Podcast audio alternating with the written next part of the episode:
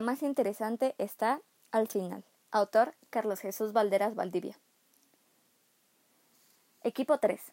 En el texto escrito se habla de que todos los reptiles tienen cola y cada especie la utiliza de formas diferentes, pero hace más referencias a las lagartijas, las cuales la usan como cebo para subsistir, es decir, que sirve para que los depredadores se distraigan con su cola y ellas puedan escapar, ya que su cola es más atrayente que cualquier otra parte de su cuerpo.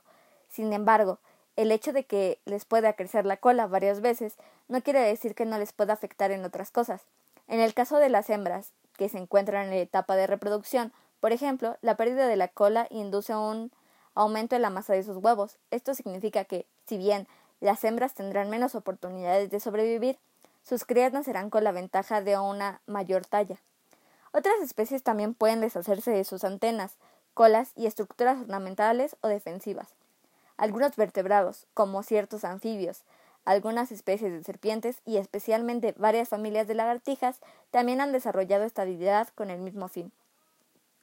Una parte de los reptiles, que incluso se puede considerar la más importante, es su cola.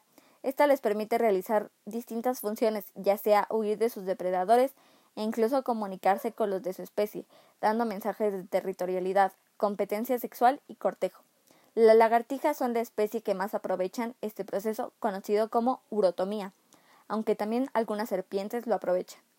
Consiste en separar la cola de sus cuerpos para huir de sus depredadores, la urotomía es otro proceso que tienen muchos de los reptiles que incluye el color de sus cuerpos, ya sea también para engañar a sus depredadores o incluso a sus presas.